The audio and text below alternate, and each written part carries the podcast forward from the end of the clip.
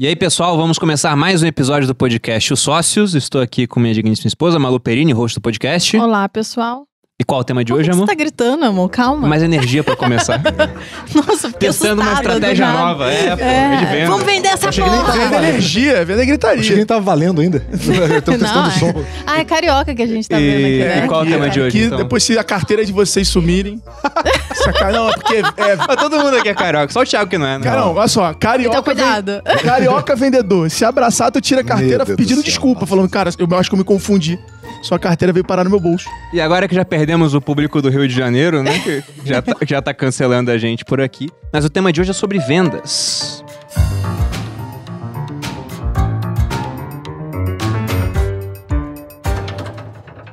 E pra falar de vendas, trouxemos dois dos maiores especialistas do Brasil no assunto. Mas vamos falar primeiro uma coisa super legal que eu tinha muito preconceito com vendas. Então vai ser muito legal a gente falar disso porque foi um preconceito que eu ultrapassei, né? Que eu venci.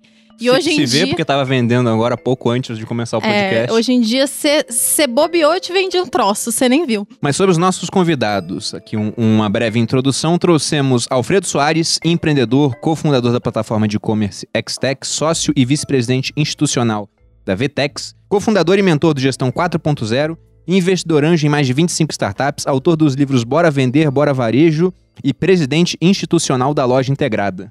Nossa. Tem que pegar fôlego, né? Falar. Alfredo, bem-vindo, viu? Muito de obrigado. acordo com o Thiago, ainda com espaço na agenda, com tempo. Tem, ó, Pra tá. poder Que umas isso? três coisas. Então, quem tá assistindo aí, se quiser, é só mandar aí o job que a gente tá pegando frila. Nossa senhora. Deus livre. Design.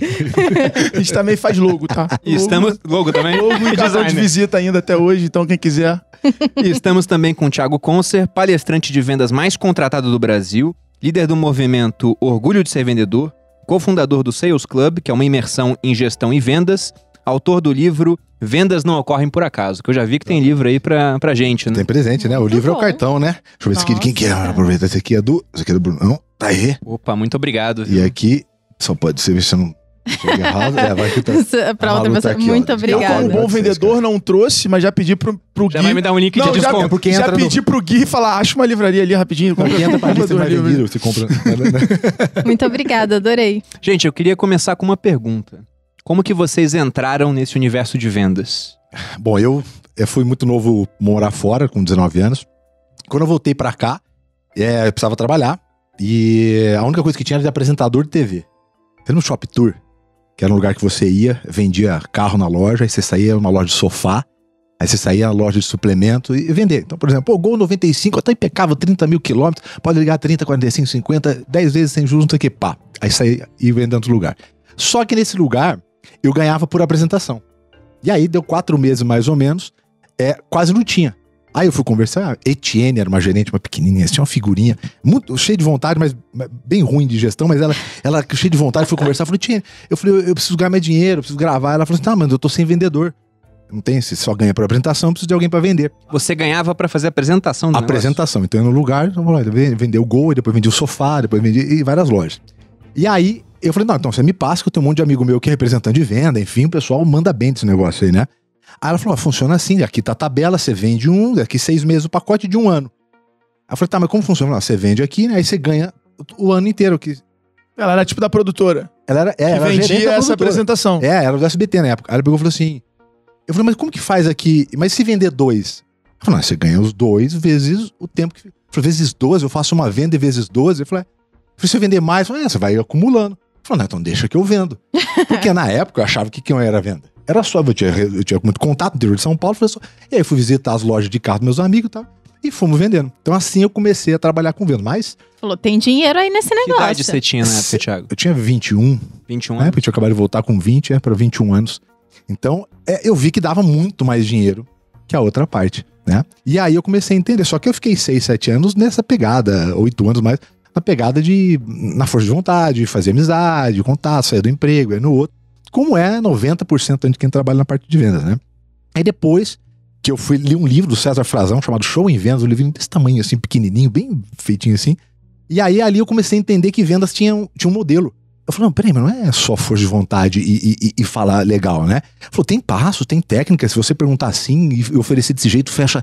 E aí eu falei, pô, como... e aí foi quando eu comecei a entender que vendas era uma ciência? Como qualquer uma outra. Tinha passo, tinha processo, né? Tinha etapas, tinha, tinha, tinha estudo por trás. Tinha um método. Tinha um método que, se aplicasse, começava a funcionar. E aí, dali, eu comecei a entender um pouquinho. E depois eu fui virar gestor, que era uma. Eu fui uma, uma das poucas vezes que, é, que eu fiz essa transição. Falei, cara, deixa eu ver como que é. Eu larguei do emprego legal que eu tinha para ir numa empresa bem pequenininha para assumir uma equipe de venda. Falei, será que dá para multiplicar com Que outras? é bem diferente. É, É com, bem diferente. um ser gestor é outra completamente. parada de ser É vendedor. outra parada. E aí eu falei, cara, deixa eu ver se funciona, se eu consigo multiplicar nos outros. E aí, quando eu fui pra lá, a gente arrebentou. Eu falei, cara, isso aqui tem. Eu falei, deixa eu começar agora Você a contar para as outras pessoas. Completamente. É, e o maior erro, o Thiago falou um negócio que é importante a galera que tá ouvindo saber. O maior erro é o empreendedor, a empreendedora, que acaba nomeando como gerente comercial o melhor vendedor. Isso é cagado em 90% dos casos. Porque você tira É um cara muito competente numa área pra colocar ele em outra área onde talvez não tenha competência. Porque o, o papel do gestor é fazer os outros serem muito bons. E o melhor vendedor, às vezes, ele é muito bom, mas ele não sabe passar isso. É igual o camisa 10 que é muito bom de meter gol, mas ele não, sabe distribuir a bola. Então, o gestor ele tem que ser aquele cara que sabe distribuir a bola. E não o cara que sabe estar na área lá na hora certa só. E aí, quando você inverte as posições, aí, cara, normalmente é. é, você perde o teu, o teu melhor jogador, que metia os gols ali na- na- no escanteio, na bola na área, e tu fica sem o cara servindo o time. E aí a confusão tá feita. E aí é pouco, né, o Alfredo? O Alfredo tem contato com também muita empresa grande. É raríssimo as empresas que têm um modelo de, de desenvolvimento de liderança. É. Então o que que acontece? Ele tira o cara da venda. Onde ele era bom. É, só que se você pegar lá os cinco, as, cinco, as cinco escalas de liderança do Jim Collins, o que acontece? Justamente o vendedor bom, né? E quase sempre o melhor vendedor, quase sempre, ele não é o melhor gestor. É, não é. Porque ele tá no nível 1 da liderança, que é a parte onde ele conhece tecnicamente muito bem. Só que o que acontece? Ele foi treinado, contratado, remunerado, aplaudido, incentivado para entregar resultado individual. Aí da noite pro dia, ele precisa fazer com que outras pessoas façam dinheiro. É um, é um outro É outro mundo, é é outro um mundo, é outro, outro mundo. planeta. São outras habilidades, outros conhecimentos. É uma E pior, porque quando ele sobe e deixa os amigos na parte de venda. Não, eu é vou, um e eu vou ainda além. Eu acho que criar estratégia ainda exige uma outra visão. Nem sempre o cara bom de gestão ali, de otimizar o processo no dia a dia, é o cara certo para criar estratégia de venda, que aí seria o diretor comercial. Então você vai meio que vendo que são skills completamente diferentes para você conseguir criar a tão famosa máquina de vendas, que é quando você começa a ter previsibilidade, criação de demanda, é, posicionamento. E aí é o que eu brinco, né? Que ela, a Malu falou, que é fazer o cliente comprar é mais importante do que ficar tentando vender. Acho que esse é, é- é- esse é o desafio para mim de toda empresa 4.0. Criar uma estratégia que faça o cliente comprar e não ficar oferecendo teu produto para todo mundo. Eu acho que antes das pessoas também irem embora, talvez, ah, a venda não é pra mim, eu não faço venda. É legal dizer que todo mundo faz venda o tempo inteiro. Você tá se vendendo o tempo inteiro, independente se você tem um produto ou não. O produto é você, no mínimo, né? Então você tá vendendo as suas habilidades, é, se você fala bem, se o que a pessoa tem que te comprar primeiro pra depois ela comprar o seu produto. Não, e tem que- tem, tem um ponto. Várias coisas eram na minha cabeça aqui enquanto vocês estavam falando, né? Primeiro, você tem que falar como você entrou na parte de vendas, né? Pra gente não É. atropelar o assunto. Mas quando vocês falaram isso de que muitas vezes a empresa pega e promove o seu melhor vendedor, isso é uma cagada, porque o melhor vendedor não vai ser o melhor treinador ou gestor da equipe de vendas, me veio um negócio antigo que é de um livro que ele começou como uma piada, mas muita gente levou a sério. Ele era um livro que era uma paródia de livros de administração, onde ele falava sobre o princípio da incompetência. Onde ele dizia o seguinte, né? Que todos nós temos um limite de capacidade de aprendizado. Então, eu hoje não vou conseguir me tornar o melhor jogador de futebol, por exemplo, se eu não jogo futebol. Já passou da fase, né? Então, pessoas podem aprender, mas há um limite para isso. Um outro ponto é que ele falava que geralmente, quando vamos pro- promover alguém, a gente pega alguém da própria empresa. Precisamos de alguém para liderar a equipe de vendas, então pega alguém que já é vendedor. Aí promove esse cara. Só que esse cara agora vai ter que aprender uma coisa que ele não tinha habilidade até então, que é a gestão de pessoas. Ele era muito bom na venda, a lidar com o cliente. E como essa dinâmica vai acontecendo na empresa, esse princípio da incompetência falava que no final da carreira todos somos incompetentes. Porque ele fala, você era muito bom nisso, aí te tiram do que você é bom pra te dar uma outra bom, função. genial isso. Sendo que você tem um limite de aprendizado. Então, Uhum. muitas vezes, você não vai aprender a ser tão bom. Então, o ideal seria pegar um cara que é bom pra liderar a equipe de vendas e esse melhor vendedor, ele continuar lá vendendo. Eu ouvi isso do Fábio Barbosa. Às vezes, se esse cara tiver essa ambição e ele, quiser, ele tá disposto a aprender, tá aberto a isso, pode ser que funcione. Mas no- normalmente não é o caso. Porque a troca, a remuneração é diferente. O Fábio Barbosa, ex-presidente do Banco Real, que foi comprado pelo Banco Santander, uma entrevista dele, é, porra, mudou a minha concepção de entender. Ele falou: o empreendedor, ele muitas vezes tem que saber o momento de colocar um gestor na empresa dele. Porque às vezes nem ele é o cara certo para gerir a empresa daquele momento em diante. Então isso prova essa. Pode ser, ser até um pouco de imprevisibilidade disso, de cara, você tem que estar tá disposto a, a ceder o, o, a, a tua posição do momento para construir um futuro. É, tem que estar tá disposto a, a, dar uma parte de um bolo que vai continuar crescendo, digamos assim. É isso. Porque, de fato, as pessoas não têm competência para fazer tudo. Eu sou um cara muito bom em tirar o negócio do zero e levar ele até um certo nível. Mas se eu não tivesse aqui, por exemplo, o Thiago, o Joel, o restante da equipe do Primo me ajudando, a gente seria muito menor do que a gente é eu hoje. Eu sou assim, eu tenho uma dificuldade muito grande em estruturação. Mas a iniciativa, a, eu brinco que são quatro pilares, né? Descoberta, aceleração, crescimento e escala. Qualquer projeto meu, empresa, eu penso nessas quatro fases. Eu sou muito bom na fase de descoberta, na fase de, de, de, de aceleração e aqui eu já sou muito estratégico. Eu já preciso do time, dos sócios para estruturar, para conseguir enxergar a partir dali e poder tomar algumas decisões estratégicas. Se não tiver aqui, eu já começo a, a, a sofrer bastante para conseguir fazer o negócio passar desse tamanho. E como que você entrou no mundo de vendas? Cara, eu entrei vendendo cartão de visita. Cartão de visita? Cartão de visita porta em porta na, na gráfica Primos, no Rio de Janeiro. Fui fazer um trabalho da faculdade, entrei na agência experimental, aí pintou uma oportunidade de fazer um cartão de visita para uma marca de amendoim lá. E aí eu peguei, fui atrás de gráfica, encontrei essa gráfica Primos. Eu pagava 34 reais no milheiro de cartão, 4 barra 1. Se vou viajar, meto a arrasta pra cima aqui, alguém já compra essa porra. É, vendia por 150 reais. E aí visitava ponto de táxi, restaurante, na Tijuca lá, né? Você também, por dois tijucanos no mesmo, no mesmo podcast. Porra, YouTube, viraliza essa porra aí que, que, que, a Tijuca vale a pena. Eu morei na, eu morei na São Francisco Xavier, porra, na esquina com o colégio minha, militar. Do lado da minha casa, eu morava na Garibaldi ali. É, muito bom. Adoro a Tijuca. Pô, Tijuca é Tijuquistão, né, irmão? Quem viveu na Tijuca tá pronto pro mundo. Esquece. e aí comecei vendendo cartão de visita, vem, aí fui gráfica, aí aprendi a fazer logomarca e, e, e e, e designer. E aí comecei a fazer frila, e aí que eu montei minha agência, e aí foi onde tudo começou, e aí ao longo do tempo eu fui entendendo que venda não é a transação monetária. Você fez faculdade do quê? Publicidade. Publicidade. Publicidade. Eu já mexi um pouco com essa área. Já tava né? ali na, nessa área, né? A publicidade tá no processo, ela tá um pouco antes do processo de, de closer, que a gente chama hoje, para depois entrar o processo de CX, de pós-venda, de onboard.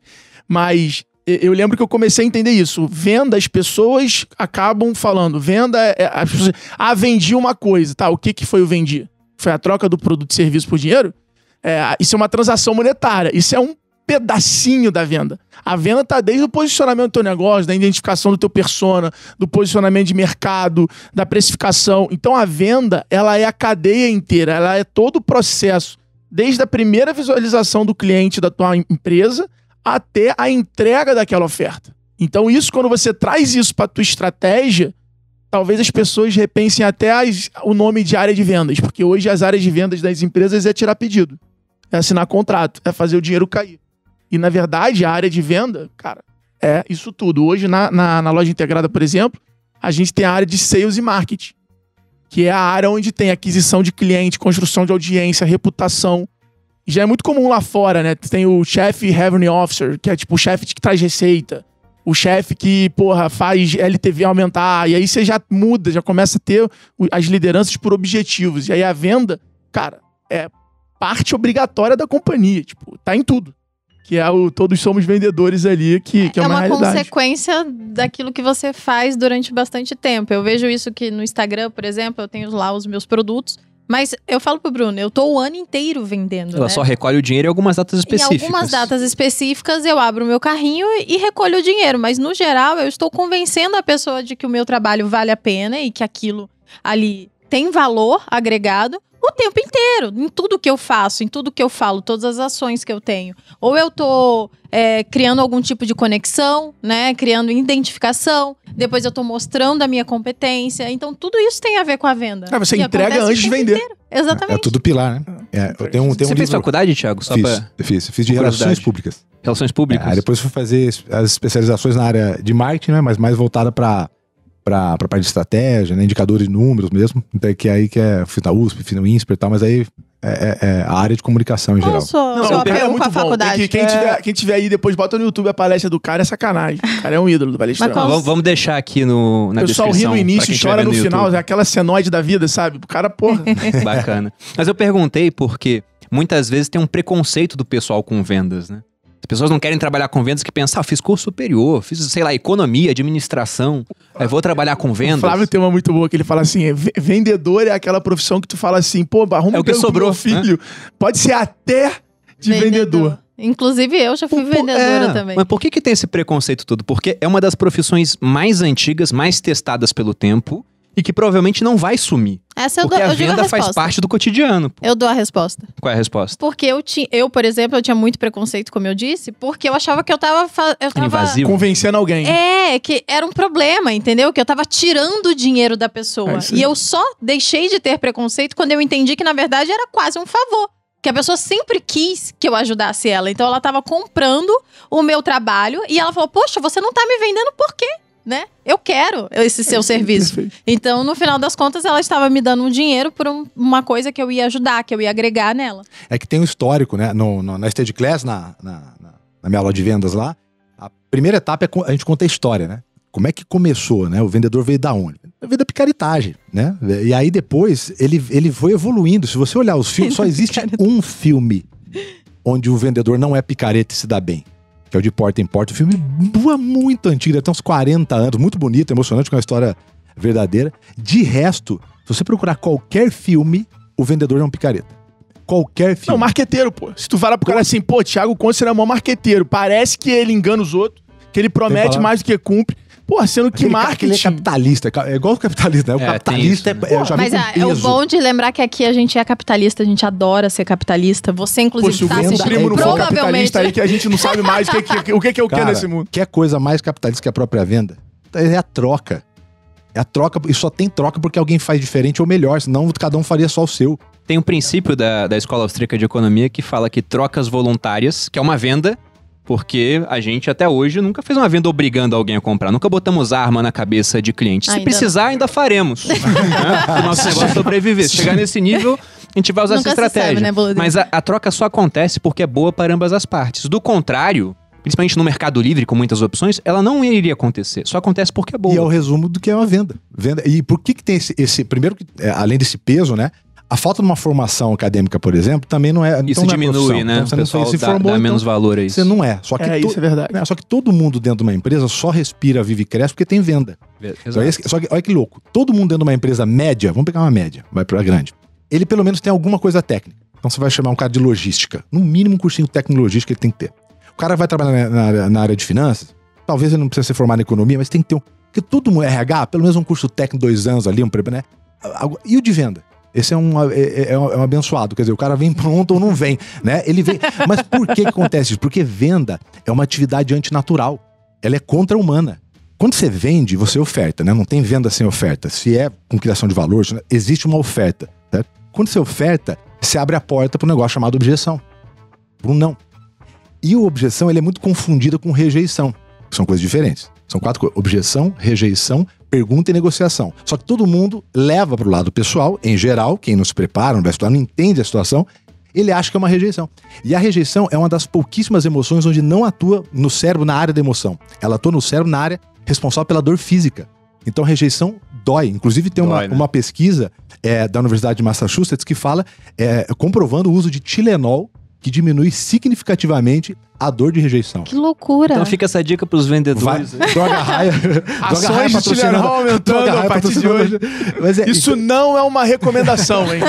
vale Por favor, dizer. esse podcast tem muita audiência, isso não é uma recomendação. Vamos deixar Pesquisa claro. científica comprovada. Então, por quê? Pô, porque dói, bicho. Mas o não dói mesmo. Porra, dói. Dói pra caramba, Não, não. cara. A rejeição não é uma coisa. Aí você fala a assim, rejeição porra, é mas, a- mas aí tá certo, né? O, como a Amor falou aqui, tem o livro do, do Eric Worre lá, que do o GoPro, bem usado mais pra marketing multinível e tal, mas muito legal. Ele fala, é, torne o outro lado interessado. TV GoPro pra mim era aquela câmera, né? Cara, É, mudou tudo, O essa- outro lado interessado, bicho. Essa, esse é o desenho da venda. É aí que tá valor, é aí que tá negócio. É aí que essa construção vai acontecendo. Só que 99% dos lugares isso não existe.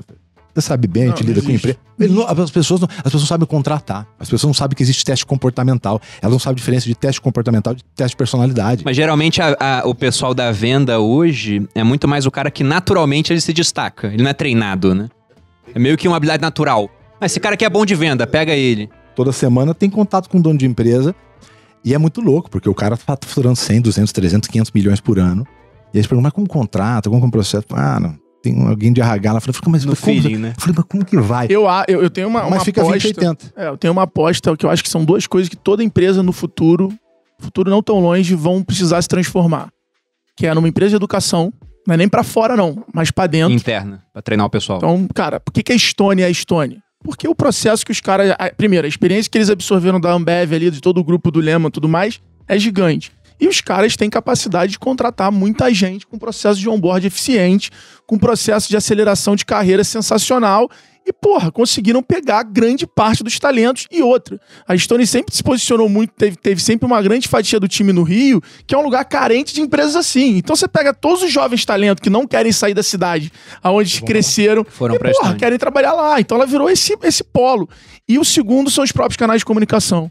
Né? Porque com, com esse CAC do jeito que tá indo, com a descentralização da mídia, com essa instabilidade de Instagram, disso, daquilo, cara, as empresas precisam ter os seus próprios canais de comunicação para poder se comunicar com seus clientes. Porque hoje, eu acho que o Thiago provavelmente concorda com o que eu vou falar, mas durante muito tempo, vender se tratava de falar bem. E hoje vender se trata de ouvir. Você tem que saber ouvir a tua audiência. Você tem que saber ouvir o cliente. Muito bom. Tem cliente que você fica parado só deixando ele falar e no final você não precisa falar nada. Ele vai falar, ah, então eu vou levar, porque ele só queria aquele momento de alguém ouvindo ele. Então, ouvir se transformou numa grande ferramenta de venda, principalmente na pandemia, principalmente com todo esse boom de WhatsApp. De, de cara, olha como é que as empresas se comunicam no WhatsApp. Chega a É ser uma muito coisa muito ruim. doida. É muito Eu tava bom. cotando um seguro semana passada e olha isso. Eu peguei pro meu corretor, que sempre foi meu corretor, e pedi pra ele, ó, o seguro, peguei um carro novo aqui, cota o seguro pra mim. Ele me mandou três áudios de dois minutos. três áudios. Porra, e ele me conhece, sabe? Já sabe tinha quanto eu sou atualizado o. WhatsApp? Já podia acelerar? Já podia acelerar. Minha mãe tá achando que isso é, é, ela- eu falo que ela me manda áudio acelerado. Aí ela fica achando, por que, que eu tô falando assim, gente? É, é maravilhosa, maravilhosa. TikTok é da terceira idade, ela fala. só escutam. Aí o segundo me mandou um PDF que eu não sabia nem encontrar o valor. Porque os PDF de seguro Eles parece mandam. que ele quer te Não, tá confundir, né? Não parece, não. É, Ele quer, né? Aí valor lá embaixo aqui, aí aqui em cima, e tu fala que é a franquia que fica perdido. E o outro me mandou o preço, a seguradora, o tipo de seguro, o print do PDF na parte do preço E acabou. e o PDF. E, um, e uma frase assim: se quiser saber mais informações, te explico no áudio. Acabou, bro. Mas eu acho que, que venda hoje é muito ouvir, sabe? Ouvir o cliente. As marcas estão querendo fazer o que é mais cômodo para elas e muitas vezes não estão percebendo a mudança do comportamento do, do cliente delas. E a pandemia mudou muito o comportamento do consumidor. Ele mudou o comportamento e, e o pessoal não conseguiu. Não, não, não conseguiu fazer esse acompanhamento, né? Você pega vendas complexas, por exemplo, pode ser qualquer modelo, que nem venda no seguro, pô. Não tem complexidade nenhuma, o cara tá te perguntando, tem que usar as duas coisas. Você já Beleza. queria comprar, né? Um negócio muito É, mais simples. eu né? preciso. Não, tem muito vendedor que ele sofre uma compra, ele não faz uma venda. É, isso Mano, mesmo. O cara ele espera ali. Se tiver ele um cone, um, um totem, ele faz, cara. Esse é o tipo de vendedor que eu gosto, de Que é o real. melhor. Porque eu olho e falo, quanto é? O que, que vai ser feito? Aí o cara começa a falar, não, não, não, quanto é? Eu sou grossa. Ele mesmo vira e fala, mas tá caro. Aí ele Você quase... você tem Aí, certeza que tu precisa So- disso? Sofre uma venda a pessoa bom. nem, ela nem precisou. Às vezes eu não quero ser convencida, eu já estou. Então eu só queria o preço, as especificações e tal. E aí o cara quer explicar, não, amigo, por favor, eu tô querendo que você me agilize isso aí. Pô, eu contei no podcast do Joel, pô. Fui comprar um barco na pandemia, que era o meu sonho e tal. Fui Nossa, comprar. que chique, ainda bem que a gente tá fazendo Não, é, um, pro- é um problema que as pessoas têm, né? De comprar um barco. Normalmente, Porque muita gente Difícil. passa por isso, por favor. Eu contei, situação corriqueira. eu contei no do Joel. Irmão, o cara me respondeu, mandei o direct lá. O cara postou o barco, falei, opa, isso aqui se encaixa. Mandei o direct lá, mas comentei. Falei, pô, legal, qual o valor? Aí o cara falou assim, só no direct. Aí eu fui no direct, perguntei, pô, Ah, qual o valor? Aí ele falou, só no WhatsApp. Aí eu chamei ele no WhatsApp, aí ele virou, eu juro por Deus. Você quer comprar um barco, não vai se assustar com o preço. Aí eu peguei Vai e na virei praça assim. central, debaixo Não, do banco, o cara fala, Aí eu você peguei 3 e 15 da Eu falei assim, só no WhatsApp. Aí eu mandei o WhatsApp pro cara. Ele você me queria muito mesmo. Não, né? muito. Eu eu mandei pra ele na Quase quarta. um segredo, né? Porque eu já queria ir no final de semana ver. Porque barco é um processo chato de comprar. Aí ele pegou, me respondeu. Ele me, me- me- me respondeu na terça, irmão. Será que não, Na não semana é um processo seguinte. de pré-qualificação deles que é? Falou, vamos ver se o cara quer comprar mesmo, pra não ficar Vamos caroço, ver. né? Deixar, deixar o que é isso? ansioso, Sabe né? o que é isso? Ou vem uns 500 mil, quanto que é o barco O aí? mercado tá com uma demanda Muita gente, gigante. né? Muita gente querendo comprar Nossa, barco. não tem barco no Brasil pra comprar. Que Não tem loucura. motor Na verdade, pra é, entregar isso tá pra acontecendo em todos os setores. Não, eu tô zoando, mas é é real. 10 meses pra É. comprar um carro. A gente, exato. Não, teve, teve um, até um, um amigo nosso que brincou que tem o trade do carro hoje. Porque ele foi olhar um, um carro mais caro, era um Jaguar, pra comprar e falaram, ó, só daqui a 180 dias. Mas, se você quiser, Uhum. dá pra Tem um comprar ágio. esse aqui ágio. usado, Usado. mais caro do, que, o zero. é. Porque E o usado tava lá. compra. Mas, Aí o que, que o pessoal tá fazendo? Tá pedindo carro, seis meses depois, quando chega, já vende mais caro. Já entra na fila, já entra na fila. Olha que coisa doida, Sabe que né? avião é, eu nunca comprei, tá? Só pra não me Ah, julgar aí, ó. Não, mas, mas eu sei, pode mas, falar. mas, mas vou botar na conta do Thales. O Thales, Faça a sua. é, avião tem isso. É um esse mercado de trade de espaço na fila. Gente, Tipo, mas o mercado, tipo, o cara lá passou, foi o cara mais rico do mundo semana retrasada, ou passada. O cara da, do grupo O L, L, LVH. Aham. Vuitton. Mercado de luxo na pandemia, com a, Explodiu. o- o- a, a queda do turismo, mas explodiu de uma forma. E aí que eu acho que a gente tá. Por que a gente chegou nesse assunto, né? Não, Cara, mas eu ia até falar, voltando à vida real, quando eu quero comprar uma brusinha no Instagram, às vezes eu vou lá e perco. Em vez Não, da mas- pessoa mas- botar no, no post a porra do preço, não, Acontece a ela não coisa. bota, ela bota. No direct. Aí eu vou lá no direct. É, mas aí no ela, direct fala, tem que seguir. Aí eu falei, E ela Ah, tem que seguir. não, ela não quer. Tem que A mulher seguir. mandou. Essa eu nunca tinha ouvido. foi. Se eu seguir, você me dá? Pergunta pra ela. Você, Eu vou fazer isso, sabe troca, como? Eu vou fazer isso no Bom Dia. A pessoa fala Bom Dia, tu me segue? Segue lá que eu te respondo Bom Dia. Senão o teu dia pode ser como for. indignadíssima. Aí eu postei dos stories, porque eu falei, "Não, gente, tem que seguir o negócio. E é absurdo isso. A pessoa não quer. Ela quer te contar um segredo. Então, por favor, se você quer vender, você já coloca no, o, o preço. Porque não é. Você, quem não ia comprar. Não vai comprar mesmo sabendo o preço ou não. Não faz diferença. E quem ia comprar e tem o dinheiro, fica puta. Como eu, por exemplo. Eu queria comprar. Aí eu já fiquei, ah, já fiquei com preguiça. Não, tu ah, quer, quero quebra, O cara não quebra o pergunta. encanto da, Ah, da, da- experiência. O cara não é. pergunta, não pergunta. Fala, cara, liga pra uma sua base de cliente, por exemplo. vai- Você vai fazer contratação, vai aumentar a equipe? Liga pra base de cliente, pergunta pros melhores vendedores, pros melhores clientes seus. Fala, como, como você gosta de ser atendido? Que tipo de vendedor você gosta? Ninguém fez isso. É, o que o Alfredo falou aqui, tá? É claramente ninguém, ninguém, ninguém te pergunta. Ninguém tá interessado em. Tá, ninguém então tá a gente, a gente. Existe um processo de venda. E como que a gente pode Não, descrever é esse isso que eu ia perguntar. O que, na opinião de vocês, é um bom vendedor, né? Quais são os princípios, as habilidades que ele tem que ter Pra realmente ser um cara bom? Eu, eu, eu acho que depende muito do mercado e do produto que o cara vai estar trabalhando. Não é geral, Né? então. Por exemplo, quando você pega. Não é um cara, por exemplo, se o cara é muito bom de venda, ele não consegue vender qualquer coisa? Não, tem um negócio eu, assim? eu não acredito Não nisso, não. existe Eu isso? acho que não. Por exemplo, te- é, Ah, não me desafie daquelas. Eu acho assim, eu acho assim. Por exemplo, por que, que aconteceu esse- essa experiência no negócio de barco e, e no mercado de carro tá igual, no mercado de moto? Muita demanda. Baixo preparo, muita demanda. Vira uma porrada de tirador de pedido. Não precisa nem saber vender, porque Problema tem muita do varejo demanda. no final do ano, essa tu que me ensinou. O varejo trabalha o ano todo pra, porra, construir uma audiência. Aí chega no final do ano, ele coloca uma porrada de gente que quer trabalhar pra vender, pra pagar o Carnaval Salvador. Pra pagar a- o IPVA do carro, pra comprar alguma coisa ali. Objetivo pessoal e não objetivo da empresa. Você acha que o cara quer te, é, te encantar, quer fazer você voltar, quer passar a história da tua marca? Não, você quer a camisa é, M cinza? Tá bom, vou ver se tem. E, cara, É só não isso. vai, ele vai pegar no momento de maior audiência. É como se você, no teu lançamento, que você tá com a maior audiência, você não desse atenção pros teus usuários. Você fizesse meia dúzia de stories e só entrasse na live com uma porrada de anúncio rolando. Tipo, não, não faz sentido isso. Então, acho que o processo é muito assim. Tem a capacitação e tem o, o tipo de vendedor pra cada momento. Mas o, o, o Thiago é melhor de time, tem mais experiência com time de venda do que eu. O grande problema é que é como começa o negócio, Alfredo. Como que você começa a trabalhar com vendas? Ser sincero. Eu, é, vendedor. Malu já A foi de- vendedora. pessoas. Eu fui vendedora De de shopping, Então. mas eu vendia bem. Então, Não, mas como que você foi pegar o emprego? Ah, eu precisava de dinheiro. Acabou. E aí eu Ponto fui.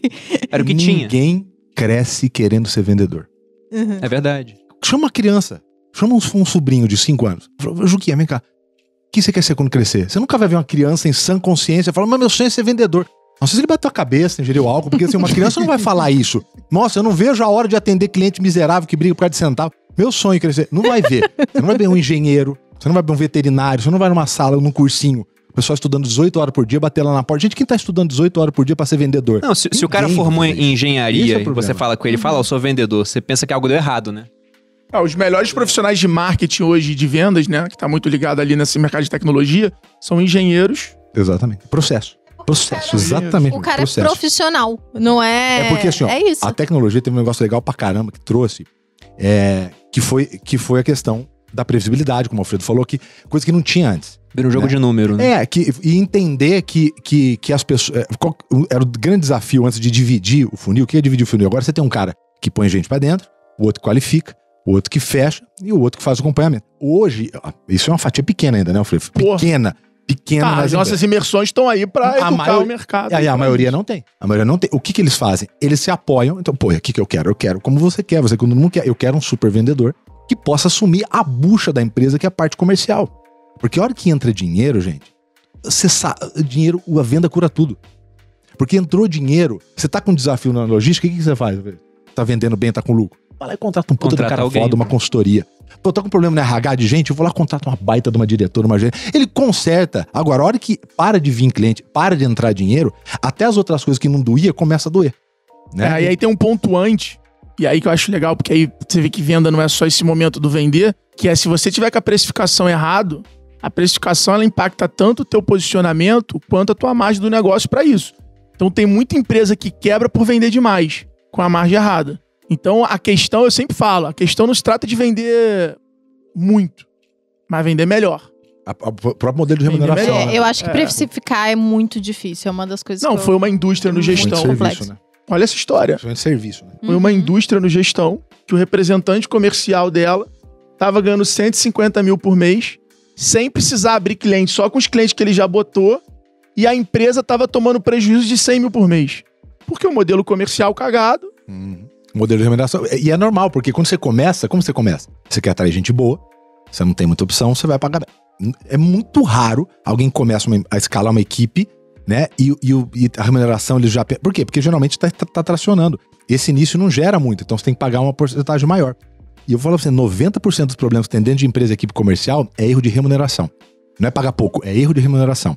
Por exemplo, a gente escuta muito no briefing negócio de desconto. Ainda tem muito peso de desconto, a pessoa ainda se apoia muito com desconto. É, geralmente o problema do desconto está no modelo da remuneração. Porque ele recebe, por exemplo, por faturamento. Só que ele tem margem para desconto. Então o que, que você faz? O desconto ele é um acelerador de decisão. Como eu não recebo pela lucratividade, eu, eu recebo pelo faturamento por vender mais, eu vou fazer o quê para acelerar? Para faturar mais? Dá desconto, Eu vou dar diminui a margem. desconto. Eu vou por dar que que isso Acho, acho que cabe, acho que cabe um disclaimer pra audiência aqui que não tá mais familiarizada. Por exemplo, eu vou vender alguma coisa por 100 reais. Aí 100 reais entraram no caixa da empresa, faturamos 100 reais. Só que às vezes, pra vender aquilo de 100 reais, eu gasto 50. Então 100 menos 50 vai ter o meu lucro de 50 reais. Só que se o vendedor ganha só com base em faturamento, ele não tá nem aí pro lucro. Ele vai tirando margem, daqui a pouco ele tá vendendo algo que custa 50 pra empresa por 50.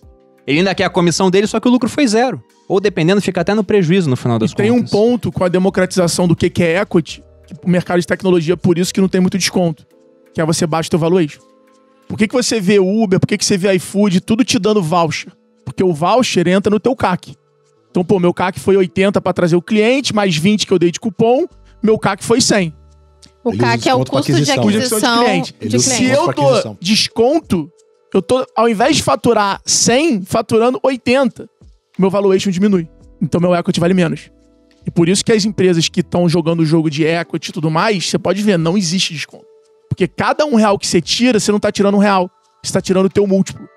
Então a cada um real que a TOTUS dá de desconto, ela tá perdendo faturamento, que no final do, do, do dia tá sendo multiplicado vezes 6, vezes 7 no mercado de capitais. Então, cara, um real não é um real, são 7 reais. E além disso, tá atraindo. Só que isso já é bem avançado. Eu já tô indo pro nível bem mais avançado, É. não pro, pro, pro A maior parte das pessoas não terão esse problema. Não, espero É. que tenha, porque aí Não, vai ter um o- país muito Se evoluído. tiverem, com certeza vai ser muito bom. Mas voltando a essa questão que você falou, né, que quase ninguém procura essa parte de vendas, me veio um, um negócio na cabeça aqui. Negócio de mitologia, o pessoal que acompanha o podcast deve saber. E uma vez, eu tava falando de mitologia no Instagram, aí teve um cara que me segue, que ele é, é mais de esquerda, né? Mas é um cara super educado, né? Nun- Nunca me ofendeu assim. Mas ele falou: Você não acha irônico que o, mesmo deus na mitologia grega, que é o deus dos comerciantes, também é o deus dos ladrões? Eu lembrei disso agora, que é Hermes. Ele é o deus dos comerciantes, dos ladrões e de uma Nossa. série de outras coisas. Só que ele é um, um dos únicos deuses que trabalha. Todos os outros deuses ficam lá sem fazer nada e ele tem uma incumbência. Ele leva as almas dos mortos, né?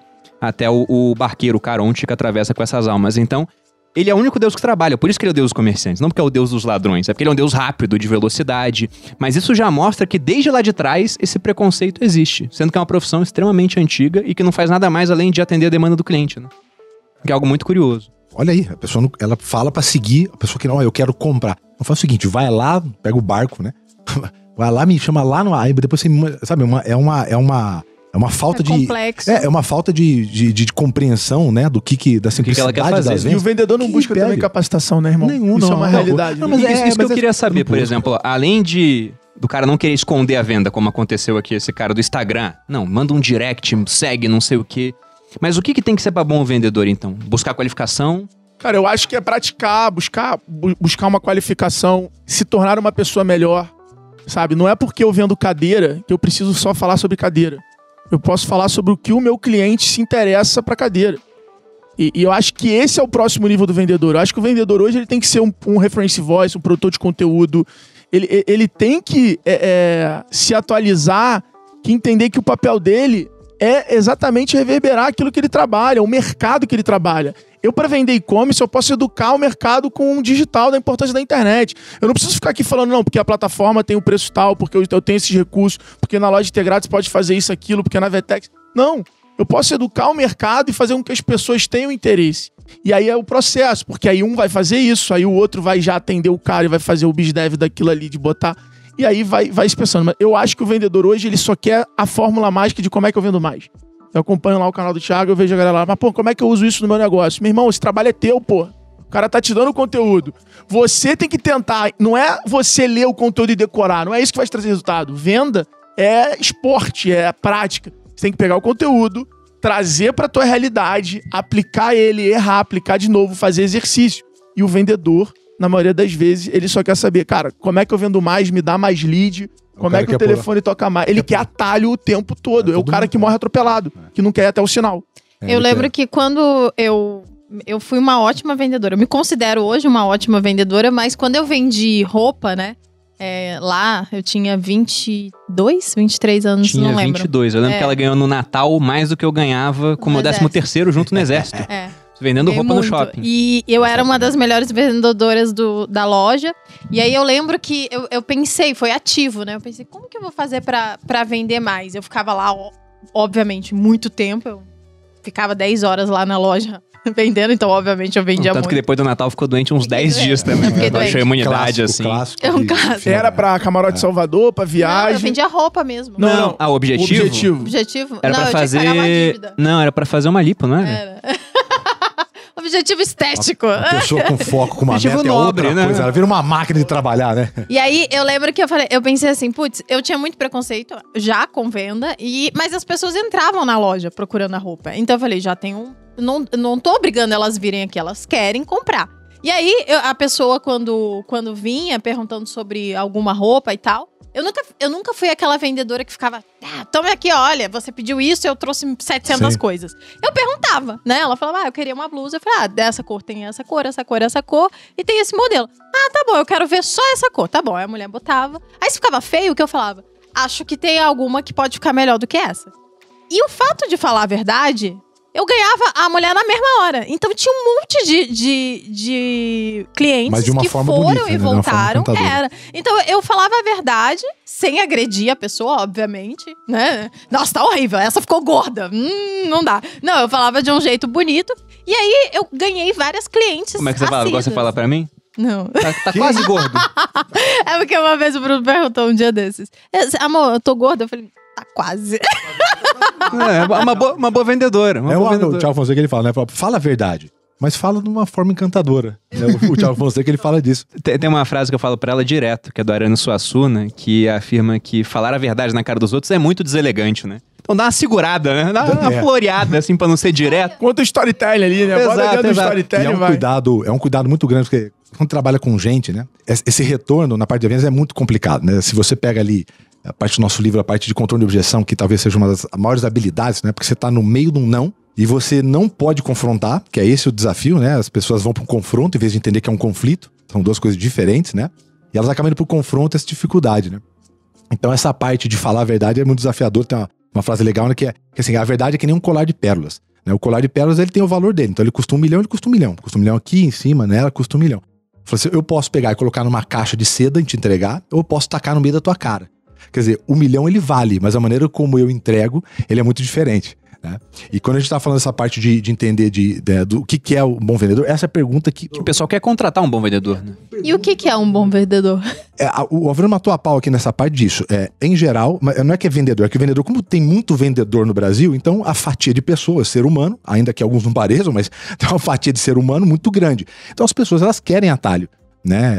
Tem um, um, amigo do Bruno Dostoiévski, né, que fala que, que, ele, que as pessoas elas querem um milagre, né? Mas não quer Deus. Então, assim, é, é, isso é clássico na parte de vendas. A pessoa ela quer. Mas como faz no meu? Não, é, só, é só trocar carro por camiseta, sabe? É só trocar o produto. O desenho da contorno da objeção é a mesma coisa. Para mim, é, tem algumas coisas. A primeira coisa, para se tornar um bom vendedor, é tanto que a base do meu livro que a gente lança agora, agosto, que é o vendedor bonzinho não ficar rico.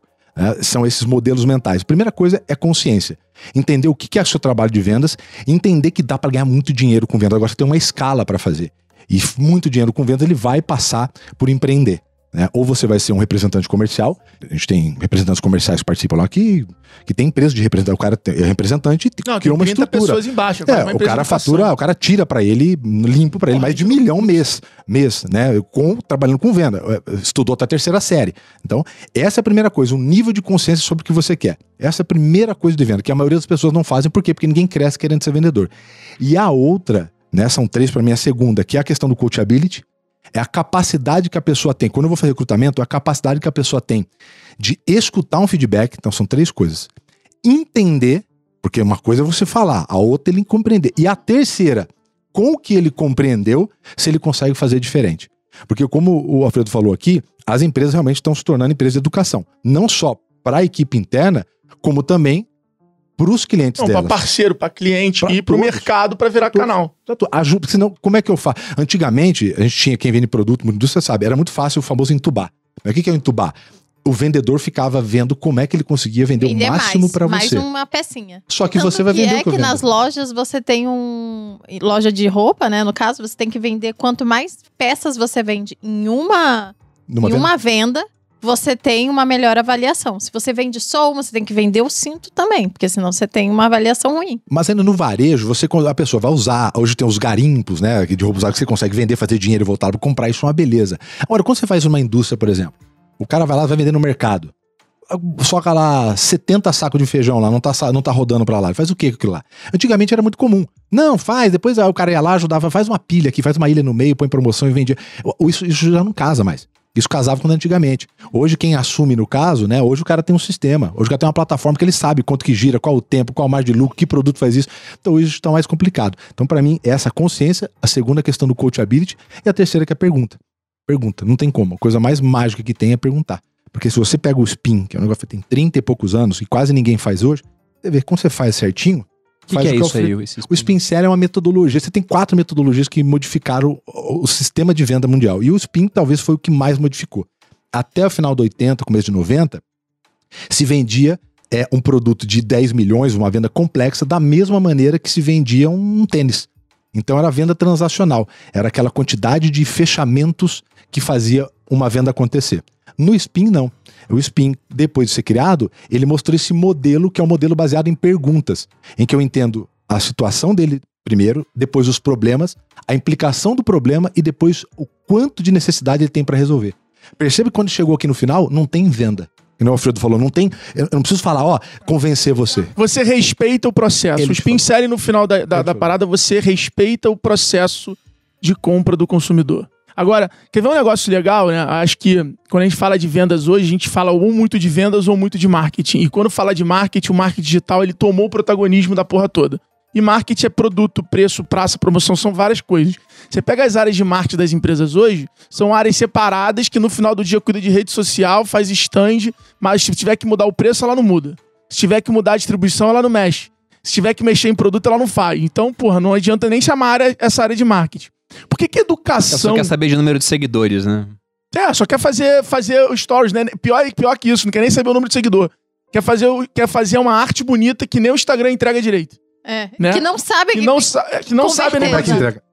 Por que, que a educação ficou tão forte em todas as empresas de grande sucesso e grande crescimento nos últimos cinco anos? Bom, falando pela minha experiência com educação, estava falando sobre ouvir o cliente, né? Quando eu fui criar o Viver de Renda, a gente está indo para a 15ª turma agora, eu criei com base no que o cliente pedia. É o que então eu tinha falar, muito contato com o pessoas- cliente. Como teve a internet, as pessoas descobriram que elas tinham vários problemas. Que elas viram que elas tinham várias. Não, Não, sei. não digo que é por causa dos vários problemas, mas eu queria resolver genuinamente o problema do cliente. Se tornou muito mais fácil a venda, né? Mas eu tô falando da minha experiência. O que, que você acha? Por que, que a educação tem se transformado tão comum na, na estratégia de marketing e venda das empresas? No, no nosso caso, nada vende mais fácil, com tanto valor, quando você educa ele em vez de fazer uma venda. Fala um nome de um professor teu do colégio. Eu vou lembrar da tia Nina. do Fala o Jardim nome 3. de um professor teu do colégio. Me alfabetizou, né? Eu lembro de vários, mas não lembro os nomes, porque eu sou muito ruim com o nome. mas eu, lembro briguei de uns todos, três. Eu, não- eu briguei com todos eles aqui. Culpa minha, não culpa deles. Educação é a maior ferramenta de brand que existe. Você pode, pode ver, a gente quando lembra da infância, quando a gente vai voltando, a gente não lembra de várias situações. Mas do colégio, de um professor, a gente lembra. Então, cara, quando você realmente ensina alguma coisa pra alguém, a sua capacidade de brand, que é memória, fica muito alta. Se a tua memória é muito alta, o teu nível de atenção e retenção é muito grande. E aí, cara, o, o resto é consequência. Quando você educa, você toma conta, você toma conta da, da negociação. É, estamos aqui batendo um papo sobre futebol. Ah, o Neymar, você da- dando papo de futebol, cada um dando a sua opinião. Aí do nada o Bruno vem com os números dele e fala: Você sabia que 6% somente dos jogadores no Brasil ganham mais de dois salários mínimos? Pô, essa acabou. Tudo que o Bruno falar daqui pra frente, ele pode inventar as estatísticas, ele acabou de tomar conta do negócio pra cá. Quando você educa, você vira o dono do negócio. Então, grandes educadores hoje têm mais chance de ser Não. bons vendedores. são os melhores. Hoje, se você tiver que contratar um influenciador para tua empresa, contrate alguém que tem um curso. Porque aqueles alunos realmente são influenciados por ele. Hum, De Uhum, fato. De fato. Não é só fama, né? é a diferença do influência. ser conhecido e reconhecido. Do respeito. O cara sai do Big Brother, o cara sai desse reality show lá da, Anitta, da Ilha da Anitta, ele é muito conhecido. Mas ele tem baixo reconhecimento. Quando você pega um cara que é palestrante, que é professor, cara, as pessoas escutam. As pessoas realmente levam em consideração. Você consegue, pelo menos, fazer uma provocação naquela pessoa. E venda é conquistar a atenção, reter a atenção e conseguir gerar uma interação. Eu sei que o Thiago foi nosso embaixador durante muito tempo. Cara, é outra entrega, é outra coisa. As pessoas têm. As pessoas realmente levam em consideração. É. Não é uma coisa do, ah, pedir lá pra fulana de tal que tem, pô, deu, aí ela manda o print, ó, um milhão de pessoas viram aqui. Não mudaram a, a, a ideia delas ou não impactou elas. Então, eu, eu acho que por isso a educação, cada vez mais, isso já é perceptível no Instagram, Não é. vai se perceptível. tornando é, uma grande ferramenta de venda, de marketing, de branding, é, e vem sendo comum, tanto pra fora quanto pra dentro nas empresas. Não, de na- todos os a, segmentos. a nossa empresa aqui é muito focada nisso. O cara, quando ele é influenciador de verdade, né, torna muito mais fácil a aquisição do cliente. O, o CAC, que é essa meta que a gente Não, falou tantas vezes aqui, que é o custo de aquisição do cliente, vai lá pra baixo. A Malu recentemente entrou de sócia num sexy shop. Hum. Eu ia Ah, falar sim. dele agora. Ela veio justamente para diminuir o CAC do cliente. E o porque, valor, como ela tem muita gente assistindo o ela, CAC E o valor. e disposta a comprar. Tanto que ela esgotou o número de produtos, o pessoal fica lá, quando que volta, quando que volta. Podia Porque comprar em outro não site, mas quer comprar dela. de outro lugar. Elas querem comprar do meu, porque eu falei o que, por que usar aquilo. Esgotei tudo em dois dias. Aí toda vez que entra, esgota tudo. Porque as pessoas querem comprar, porque eu informo. Eu, eu tem, tem a ver com, com o que eu passo, né? Então Você é. educou a audiência nesse criou, sentido. né? Eu- eu eduquei a educou audiência Exatamente. Nesse Educou a audiência. sentido, exatamente. É, o próprio, o, o quarto modelo lá de vendas, né, que é, o, que é o- depois do SPIN, que é o venda desafiadora, o desenho dele é a educação do cliente. Então você vê que o processo, são fichas, né, tem todo um modelo um pouco complexo, mas é isso. Faz a educação, nesse processo, tem venda de valor, que não é a briga do desconto, né? É o quarto modelo. É a venda, é educar. É, quando você educa, você tem respeito. Né? E aí o respeito é, gera confiança. E confiança ainda, em 2020, vai ficar durante muitos anos, ainda é o principal fator de compra, inclusive B2B. Né? A pesquisa do LinkedIn do ano passado, final do ano passado, vamos lá, compradores de alta performance, 86% disseram que o principal fator ainda é a confiança para compra de B2B. Não, ainda é e, e- e- vai ser por muito mais tempo, né? Porque, por exemplo, você tá comprando um monte de imóvel pra casa que a gente mudou agora. Aí você vai olhar, sei lá, um eletrodoméstico, você tem vários sites. Alguns mais baratos, mas você olha o site e fala, pô, não conheço esse site. Você vai se arriscar a gastar um pouquinho a menos, sei lá, 100 reais mais barato pra levar uma máquina de lavar, sendo que na, na Amazon, no Ponto Frio, nas Casas Bahia, tá um preço um pouquinho mais alto, mas você sabe que os caras vão entregar. Mas sobre essa questão da, da confiança, né? Então o vendedor tem que ser confiável. Se o cara for bom de contar história, por exemplo, né? Ele vai acabar vendendo mais, porque ele tá educando a, a audiência dele. E a gente também viu isso comprando móveis agora. O Malu falou, a gente vai comprar essa poltrona aqui pra sala. Eu fui lá, poltrona, acho que eram uns 40 mil poltrona, não era? E eles falando do meu barco. Caraca, Olha bicho, aí, é o valor olha do barco. aí, olha aí. É o valor do barco. Era um motorzinho já. Quando ela falou pra mim, a minha reação foi, nossa, 40 mil na poltrona? A gente foi lá na loja. Aí o cara me falou que essa poltrona é a mesma desde 1957, eu acho. Porra, Não, eu aí falei pro cara assim, Aí ó. Aí eu falei, história, é, já o negócio é testado pelo... Agora eu quero essa poltrona, vou levar Mas você não falou, mas não, será que não tá muito velho esse tecido? Não Mas aí que tá, não tá velho, o negócio virou um clássico. A ponto de, por exemplo, você pegar aquelas que são originais dessa época, que tinha uma madeira feita de jacarandá, que hoje é Olha aí, protegida. ele, ele comprou só por coisa... Olha, a isso história do negócio. A Tu hora que, que, tu a vai hora que jantar na vendedor... casa dele, ele vai falar, calma. Esquece. Aí é já É, grande. Não. Vou andar por aqui? Não, você vai andar por lá. Vai passar do lado Exatamente, daquele... porque a Não, hora que o é cara me pra ser contou a usado, história... é História bizarra. Aí eu falei, não, esse negócio aqui vai valer esse História preço prende mesmo. atenção, né? A gente Prende quer muito, série, a gente não quer mais E filme. como que Prende foi muito. que eu fiz? Pra, eu levei ele até a loja e falei pro vendedor: conta a história dessa cadeira pra ele. Ela já malandra, já meteu vendedora três sou mitologia. eu. Já a meteu três vendedora sou mitologia eu, ali. você não tá entendendo? Eu sei o que convence meu marido. Aí, Mas foi cara, mesmo. Foi, não sei o quê. Sêneca deitava aqui. Pronto, vendeu, vendeu. Oi. Ah. Tá esperado. Ele tinha uma igual. no tablet. hoje hoje um, um- um- um moleque de uma startup investida minha me ligou e falou assim, cara, porra, é, fiz uma apresentação para um, pra um possível cara que vai comprar a, a startup e aí eu ouvi três podcasts do cara pra ver quais palavras ele usava e aí os nomes dos slides que eu explicava a tese eram as palavras que o cara já usava. Porra, achei genial. O cara simplesmente acelerou a empatia. É o tal do espelhamento, né? Isso funciona pra venda, esse espelhamento? Não- Não é muito. Muito. Muita coisa, mas demais. né? Bom, é- né, aí tem várias maneiras, vai ampliando, né? Você pega o desenho social selling hoje, por exemplo, como você pega um cara, você recebe, cai um lead lá, né? Obviamente, dependendo do ticket, pega um ticket médio para alto, você tem todo um roteiro para você ir pesquisar antes de, antes de mandar um e-mail. Tem todo um roteiro antes de fazer uma ligação. Fazer premiação, esse cara, como que foi ali, como tá a cronologia dele no, no LinkedIn, então onde ele começou, como é que você faz abordar. Cara, que fantástico, hein, cara? Pô, 30 anos de experiência no ramo de. Começa a fazer. Funciona, é óbvio, né? Falar das pessoas. né? Espelhamento é falar da própria pessoa, é isso? Não, é espelhamento, Não, é fa- por exemplo, ó, é, sei lá, a gente tá jantando pela primeira vez. E eu vejo que você faz certos gestos, usa certas palavras. A chance, se eu fizer os mesmos gestos e usar as palavras que você usa, o mesmo vocabulário, é que você. De forma natural. Exato, você tenha mais empatia. Bom, isso é fisiológico, né? Então os neurônios. Tem um negócio no gestão muito legal que a gente faz hoje, que é o seguinte: o cara, quando entra o lead lá, a gente vê qual é o perfil do cara. Aí tem o perfil herdeiro, o perfil executivo é, e o perfil self-made ali e tudo mais, empreendedor. E tem os tamanhos lá, tem outros personas. O remarketing dele sempre vai ser baseado no que ele entrou, só que ele vai sempre cair numa linha de indicação para seguir outro perfil baseado nisso. Então, se o cara é um herdeiro e ele veio através de mim, ele vai tomar conteúdo do Thales. Ele vai cair num evento do Thales. Se ele é, é um cara empreendedor, ele vai cair comigo. Se é um executivo, ele vai cair com o Nardon.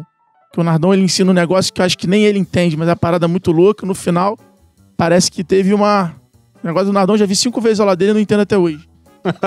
o negócio de growth dele lá, as planilhas Você que ele abre. Bruno? E é- você, eu, Bruno? eu Eu tentei cinco, Ele não é aprendi, é seu falei, vou sócio. ser sócio. não, tinha jeito, era a quinta vez eu falei, é melhor ser sócio desse moleque. Princípio da incompetência. Não temos limites de aprendizado, né? Precisamos ser sócios. Não vou É conseguir assim, mesmo, você E aí a gente faz lado. isso, a gente cria essa empatia baseada no perfil do cara, porque a gente sabe que se o cara é empreendedor, ele tá buscando mais ins- inspiração, criatividade. Então, pô, o meu tipo de conteúdo vai ligar. Se é um executivo, ele quer entender mais do conteúdo técnico, então o conteúdo do Nardon acho que vai, vai dar mais match. Então a gente vai acelerando. Eu fiz um projeto agora, não vou falar o nome, de uma varejista muito grande, que a gente saiu de 300 mil reais em 400 mil reais por semana de venda no WhatsApp para 8 milhões. E uma das coisas que Isso a gente durante a pandemia. durante a pandemia. É, o que a gente Ah. fez basicamente foi o que eu brinco de sales match. Que é, cara, como é que eu pego uma cliente de 40 anos e conecto com atendente de 40 anos? Como é que eu pego uma Foi mulher. baseado nisso? É, como é que eu Olha pego que uma mulher e, e conecto ela com outra mulher? Como é que eu consigo ter mais informação do meu cliente para conectar ele com o vendedor certo? E eu não inventei isso. Se a gente entra numa loja da Amazon em qualquer lugar do mundo, você vai ver isso. Você vai ver o cara lá de quase todos os perfis e o cara que te recebe na loja quase Da- nunca é o que te Apple, atende. Da Apple, você pode ver. O cara te recebe, vê que você é latino, ele te leva pro vendedor que vai também ser latino. Aí você. Então, é, Genial. tem como você acelerar a empatia. Essa história de fila de venda, de vendedor por fila, isso não existe. Você tem hoje recursos de tecnologia para poder fazer essa empatia, esse sales match e poder acelerar o processo de empatia. O processo de empatia gera confiança, empatia tem mais atenção e aí você aumenta muito. Então, se uma cliente entra lá no, no, no, no- no WhatsApp e essa cliente é do Sul, eu vou botar ela para ser atendida por uma pessoa do Sul, pô, para falar no mesmo idioma, nas mesmas gírias. Então, tudo, todos esses detalhes, cara, quando você coloca isso em perspectiva, e numa empresa grande ou numa empresa pequena, é De forma avassalador a diferença que vai fazer no resultado. Tem uma palestra minha em 2012, tá no YouTube até, pra é, é, corretores de imóveis, 2012. É justamente falando disso, porque isso é muito comum, né? Cai, aí você tem os corretores, aí, né, o ca- cara, É o da vez. Isso em 2012. eu- a gente falando disso, cara, não, não faz sentido. Como é que um cara que, né, tá vendendo minha casa, minha vida, como é que ele vai vender um, um apartamento de 2 milhões e meio? Ele não sabe o que, o que- do que que é feito a mesa. Ele não sabe o tecido do sofá. Ele não sabe. Não, ele não Nossa, sabe. que louco isso que você falou. Porque eu lembrei de. A gente foi ver um empreendimento, lembra, amor? Lá na Paulista. E a gente chegou lá, aí o, o vendedor era indicação e tal, era apartamento, só que era apartamento de luxo. Aí o vendedor veio atender a gente, eu olhei pro cara e falei, conheço esse cara de algum lugar. Não sei da onde. E aí, papo vai, papo veio. O cara começou a mostrar, não sei o quê. Era um. Como chama? Era É, aqueles gêmeos do, do SBT, que eram Que fortões. fizeram- Era o Flávio Ah, Gustavo. ele é corretor de sim, sim, luxo, sim, ele é corretor é de corretor luxo. de imóveis de luxo. Ele é corretor em Miami também. O cara virou um corretor de luxo pra vender, né, empreendimentos de luxo e tal. Você fica, mas por quê? Exatamente, porque o cara entende daquele. Ele pelo menos fala a mesma língua daquelas pessoas que estão buscando, né? Você pega. e venderam muito bem pra gente. Se, se na hora, eu falei, fechei. Aí quando chegou em casa, esfriou um pouco, era muita grana. Era muito dinheiro. Era muito dinheiro Aí e a foi gente. esfriando assim, mas na hora eu saí de lá e falei, cacete, eu, eu quero esse Eu apartamento. preciso desse Venderam muito apartamento, bem. é. Venderam muito, muito bem. No ano novo, no ano novo eu tive uma história muito engraçada. O cara me encontrou lá, lá, lá em Trancoso, aí o cara virou pra mim assim e falou assim: Porra, tu é o maior. É, porra, caraca, li teu livro, que legal tal. Aí, pô, passou um amigo dele assim, ele falou: aí, esse aqui é o maior vendedor do Brasil. Se tu der mole, ele te vende até areia. Aí eu parei, olhei pra ele assim e falei: areia não.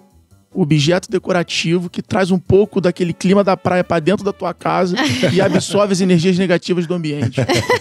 Então, não Muito chama bom. isso de areia. Não. Ele olhou pra mim e falou assim: Porra, mano, se tem uma arrasta pra cima, eu compro agora essa porra. Não tira valor. Mas eu acho que venda é isso, é comprar, tira você, é, é você construir isso agora, óbvio. E aí volta lá no que a gente falou no início, né? Do marqueteiro, do vendedor que é ruim. Cara, é você conseguir passar isso com informação técnica, com informação. É você entender se o cliente realmente precisa daquilo, tá no momento daquilo, tudo mais. Porque no final do dia, é isso que vai construir um negócio de longo prazo. Né? Eu, eu dou muito exemplo da oficina. A oficina era muito assim antigamente. Tu furava o pneu e entrava com o carro numa oficina. O objetivo do cara era te arrancar o máximo de dinheiro possível que ele podia. Você ia se pegar, ele ia te vender alinhamento, balanceamento, ia trocar o pneu, ia falar que teu step tava gastando, que ele nunca foi pro chão.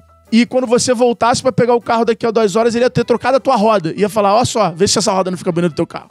Porque ele ia tentar capitalizar em cima de você o máximo que ele pode. Hoje, com o consumidor tão empoderado, porque o que mudou o mundo das vendas foi o empoderamento e a conectividade do consumidor.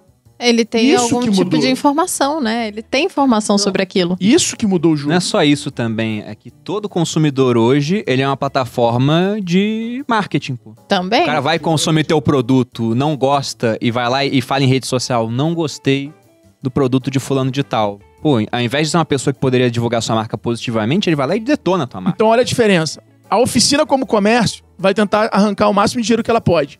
A oficina, como marca, ela vai resolver o teu problema, vai te mostrar as opções e ela vai fazer com que cada barulhinho que você ouça no teu carro, você leve o carro na oficina, porque você se lembra que é aquela oficina. A memória criada é que ela resolve o teu problema com melhores condições, E com a não melhor tira o, oferta. sua- o seu couro. E a maioria das oficinas, quando você sai dela, você fala assim, porra, e aí, meu carro, não sei o que, ela opina, puta, vou entrar com o carro lá, vou gastar três vezes mais do que eu quero, puta, que merda e tal. Isso não é brand. Então, brand é essa diferença. E, essa, e esse, infelizmente, isso ainda é distante de 90% do, 90%. 90% para não falar que mais. Porque isso também tem um custo. É, você, você- deixa de ganhar na hora pra Porque ganhar o no cara longo vai prazo. ganhar, exatamente. Então esse é, esse é um desafio muito grande. Tem que E ter a- maturidade pra isso, O né? primeiro é o desafio do, do- O primeiro desafio é o desafio do dono. primeiro desafio. A equipe é a cara do dono. Então, assim, ela vai fazer o que é, é- é o espelho do negócio. Né? Então, é, por exemplo, o modelo de remuneração. Vou, re- vou voltar aqui. Modelo de remuneração. Você tem um, um case famoso, se eu não me engano, é De Pascoal, que é justamente sobre isso. É, se pagava a maior parte dela por, questão, por comissão. Então, o que que fazia? Entrava lá, uma NPS, 60 e pouco. 70 e pouco. Lá embaixo. Tirou. NPS, a gente sempre esquece de Net falar o que é. Promotion né? Net Promote Score. Score. É a nota que o cliente dá Pro aquele- conjunto, pra né? De aquele 0 a conjunto. 10, Venda, a atendimento, nota que, é. que ele indicaria o produto para algum familiar. É, quanto mais alta a nota, quer dizer que ele tá mais satisfeito Mais com aquilo e a indicar. provavelmente ele vai falar bem do seu negócio. Se a nota for muito baixa, ele é um detrator vai falar mal do seu negócio. Ex- exatamente. Então, assim, aí o que, que aconteceu? Aí troca. Então você tira, tem uma- um salário fixo médio do- dos últimos meses e bonificação para o grupo. Porra, NPS 90 e pouco. Então a pergunta é o que, que você quer com o negócio? Né? A tendência, sem dúvida nenhuma, essa do Alfredo não, não- é experiência. Não, não tem outra, não tem como passar. Porque produto e serviço está tudo igual, inclusive serviço. Né? Então essa parte da experiência, realmente, principalmente para o varejo, é a única coisa que vai, que vai conseguir diferenciar, colocar valor para o negócio. Mas se você imaginar que 90 e poucos por cento ainda é o médio, o cara, ele tem dificuldade disso. Então, o modelo de remuneração. Então, ele acha que o vendedor é que ele paga bem pouquinho, e aí põe bastante dinheiro ali na, na variável, é, põe bastante vendedor, e aí eles um vai se matando. É como se fosse ali na antiga Roma. Vender mesmo, ali, muito não coloca, significa. é, isso aí. vamos se divertir. Quem for mais forte vai matando os leões. Seleção natural. E eles vão continuando. É assim o mobiliário. Por que o mobiliário é tão ruim?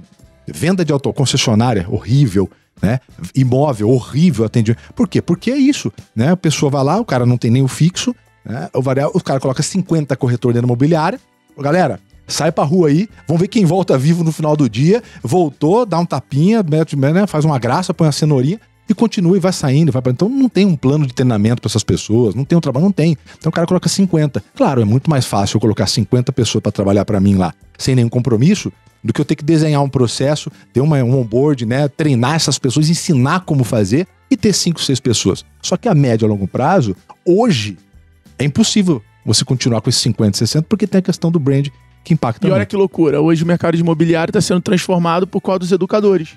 Então você pega aquele Ricardo lá da MyBroker, tá construindo uma das redes de imobiliária mais bem sucedidas do Nossa, é país, muito bom. dele. através da porra da educação. É fantástico. Vamos estar com ele mês que vem lá, no evento lá Se, chegando. se a gente olhar, cara, hoje quem É tá. aquele que faz aqueles vídeos do... Não, ele cria um Nossa, personagem, ele tá mandou bem pra Ele é cá, ele cria um personagem em volta. Ele, é- conta a é história do apartamento. Imagina É. você chegando do trabalho e sentando aqui. E aí, porra, ele.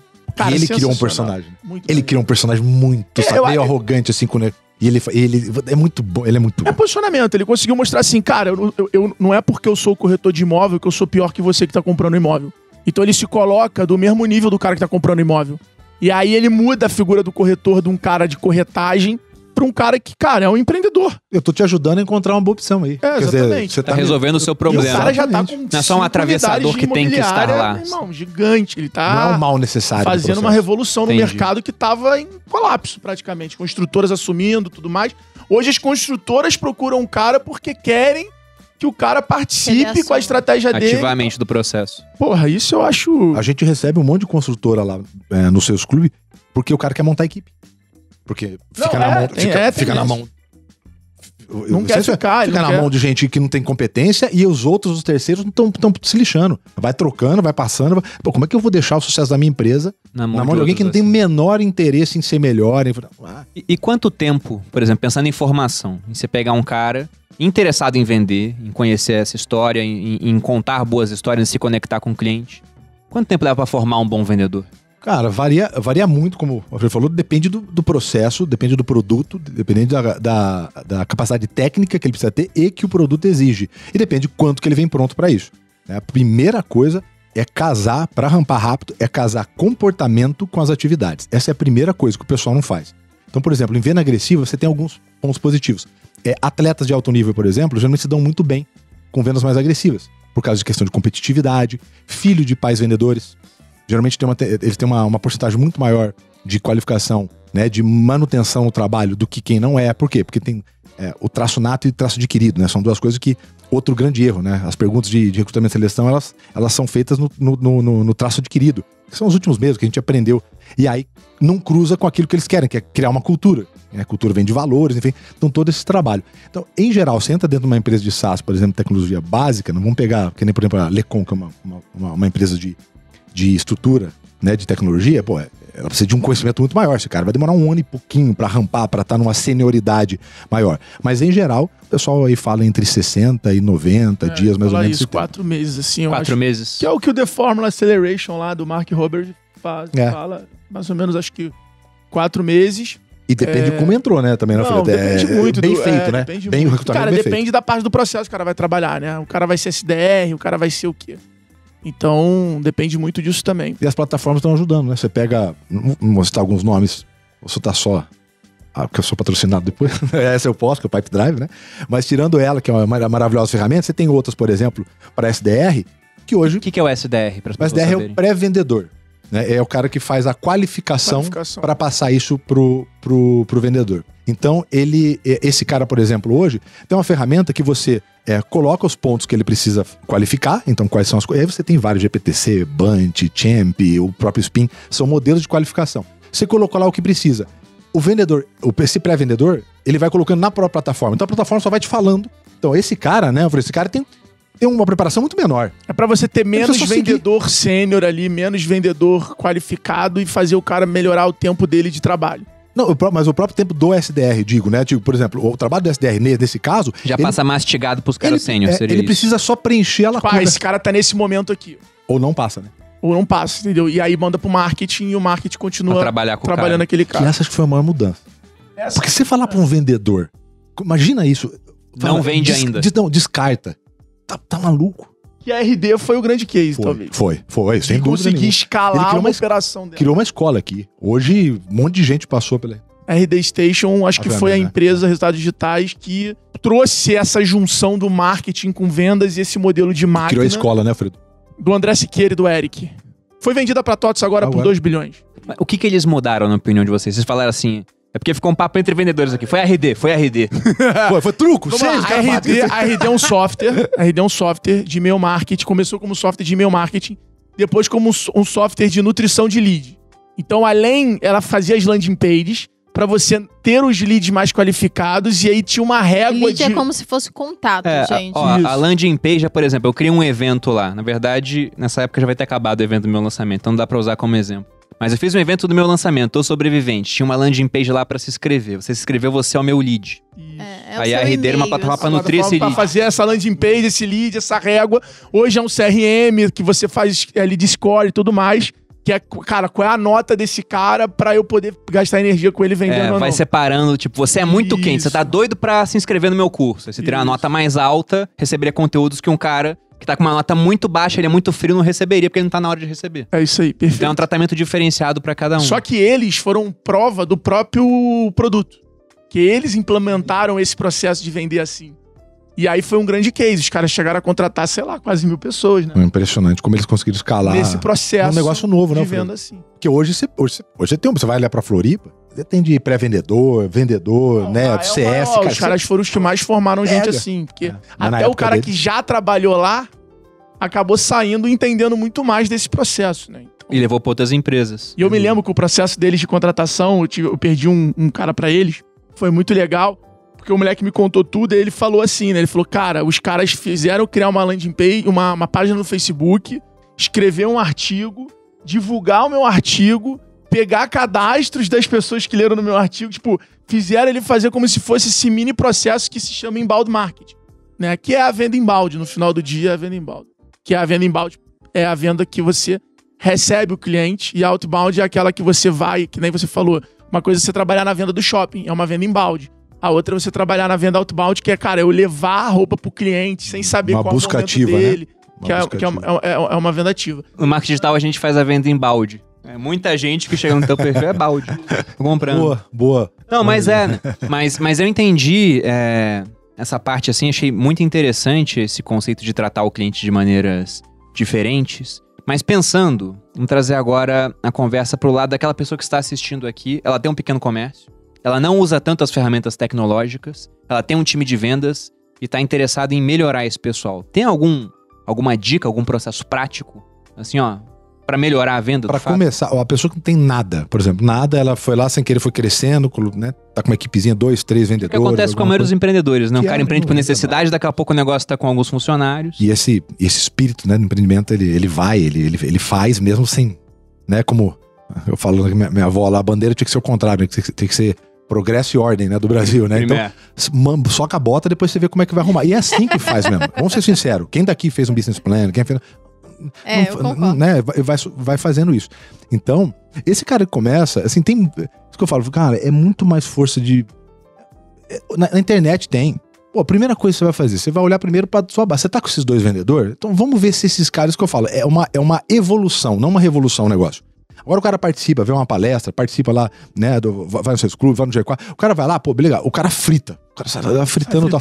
O que, é, a ten- a- a- ele tem uma probabilidade de, de, de, de querer revolucionar, porque ele vê 500 alternativas que ele pode e ficam boas pra lá. Sai motivado, né? É, mas o cara também. pequeno, cara, primeira coisa, vê o que tem lá dentro. Porra, esse perfil. Então ele vai começar a entender que existe perfil de pessoas para produto. Então quem, quem geralmente quem vende bem produto, ele tem vai ter dificuldade de vender serviço, né? Ele não vai é difícil ele é, o cara que faz uma venda simples, uma venda complexa, ele vai entender spin, ele vai perguntar, a venda simples você você enche de argumento, você faz mais tentativas de fechamento. Então venda simples, quanto mais tentativa, geralmente eu fecho mais.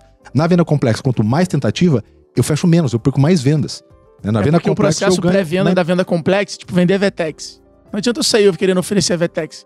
Tem que saber qual foi a última vez que o cara trocou a plataforma. Quais são os problemas que ele tem na plataforma atual, quais são as implicações que ele tem. Ele tem uma esteira, É, né? eu preciso criar uma janela de venda A para Vetex conseguir é vender uma pra empresa ele. de software de precisa venda. da- É, a Vetex hoje é a maior plataforma de e-commerce da América Latina. Te transaciona 35 bi por ano. É, é mais complicado, por exemplo, é, vamos supor que você chega numa empresa que já trabalha com uma outra plataforma. Os caras trabalham com ela há anos, né? Para trocar é muito mais complexo do que essa venda simples. Ah, vender uma peça de roupa. é Quem venda tem simples. fornecedor tem, tem janela de compra. Preciso saber se, por exemplo, ela- ele, ele compra? Por- abre concorrência.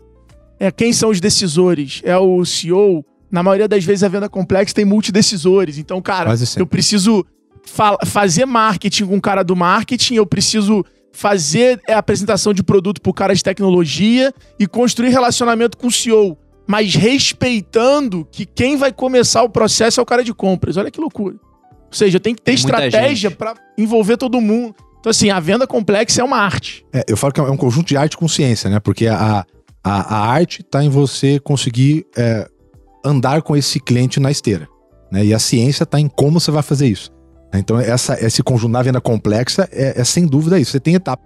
Na venda simples, eu faço venda assim, né? Eu fiz. Você topou, eu fiz uma venda. Você não topou, eu não fiz. Não tem, não, não tem discussão. Na venda complexa, você tem quatro em vez de dois. Né? Então, é, você faz fechamento de etapas. É como o Ferreira falou. Pô, eu vou fazer uma apresentação. Pô, a primeira parte minha é apresentar. Então, meu objetivo agora não é fazer uma venda. Meu objetivo agora é agendar uma reunião com a equipe técnica. Então, como é que eu defino o sucesso etapa? Você vê que é muito mais complexo. Uma pessoa que está acostumada mais a fazer isso de forma mais rápida, usar técnica, para ele fazer essa inversão às vezes é difícil. Então, nessa equipe pequena, a primeira coisa é ver quem tá na minha equipe. Esse cara serve para isso?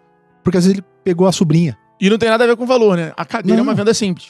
É, Por mais que dúvida. custasse muito caro, pra uma cadeira, Exatamente. mas é uma venda Exatamente. simples. Então a venda tá muito ligada a esse onboard do produto, a, a todo o processo do que, que precisa. Por exemplo, a venda do barco. Pô, é uma venda. Barco usado é uma venda simples. Quando você pega o barco novo, puta, tem a decoração, aí tem a cor, aí tem não sei o quê. Então acaba se tornando uma venda muito mais complexa, porque você vai ter um processo de relação com o cara durante muito mais tempo. A própria venda do barco, por exemplo, a mulher é grande parte da influência da venda. Isso que eu ia pensar. Ah, Você também. tem que envolver a mulher. A gente acabou de Não, comprar não uma adianta, casa, por né? exemplo, muitas vezes apresentar Cara que é para uma Você vê a cadeira, os dois por um participaram dos da cônjuges venda. sem o outro, né? Não, não, não, Não, existe homem casa- macho no mundo. Uhum. A não ser que ele vai conversa de 70 milhões de dólares. Aí ele não vai errar, ele pode fazer surpresa. Mas se não, a mulher tem que dar o aval pro negócio. Eu, a, a minha dica é: conheça seus clientes. As pessoas gastam muita energia tentando pegar clientes ou oferecer o negócio para muita gente. Você tem que olhar para tua base de cliente e entender quem é o teu ICP. Entender para quem você sabe que, se que é ICP? o perfil de cliente ideal. Entender para quem você sabe se comunicar, para quem o seu produto tem um nível de objeção mais, é, é, é, mais rápido ou menor. Entender qual o teu, aonde, para que cliente teu ciclo de venda é menor. Em que momento o cara tá que você consegue vender mais rápido. Olha para tua base, olha para teu histórico de venda. Ah, mas eu só fiz 50 vendas, não tem problema. encontre os pontos comuns entre essas 50 vendas para você criar esse perfil e poder criar estratégias para fazer a sua marca chegar a mais perfis como esse.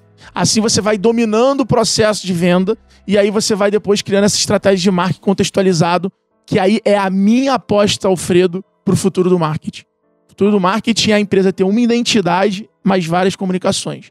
O Alfredo hoje tem uma identidade, mas na hora de eu falar numa faculdade eu uso algumas palavras e alguns exemplos, na hora de eu falar numa empresa gigante eu tenho que usar outros, na hora de sentar num conselho é a mesma pessoa, a mesma identidade, mas com comunicações diferentes. Eu acredito nisso como o futuro do marketing e o futuro das vendas, que é essa segmentação para que as pessoas, cara, você vende roupa para uma mulher executiva, você vai ter um horário que ela abre e-mail, você vai ter uma ferramenta que ela usa muito mais.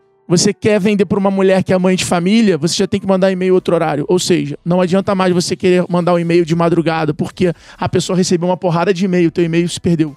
Mesma coisa mensagem no WhatsApp, mesma coisa follow-up. Ou seja, a hora que você liga pro teu cliente hoje pode fazer diferença na tua conversão. E hoje a gente tem uma, uma concorrente, a gente tem um concorrente que é de todos nós aqui. Se chama internet. É o tempo. Assim como ele vem para ajudar, a internet ela hoje te tira a venda. Então hoje você tá lá na loja, na Arara, escolhendo uma roupa e você recebe um WhatsApp do Thiago Concer, porra, vai ter futebol hoje, confirmou a pelada. Você larga aquilo ali e vai pro futebol. Você não perdeu o cliente pro concorrente, tu perdeu pra mensagem. Então a informação, ela vem para acelerar, mas ela também vem para te desafiar. Então eu, eu brinco que são três exercícios que as pessoas têm que fazer em vendas. Como é que eu vendo aonde meu cliente tá? Como é que eu vendo aonde meu cliente procura? E como é que eu vendo aonde meu cliente precisa?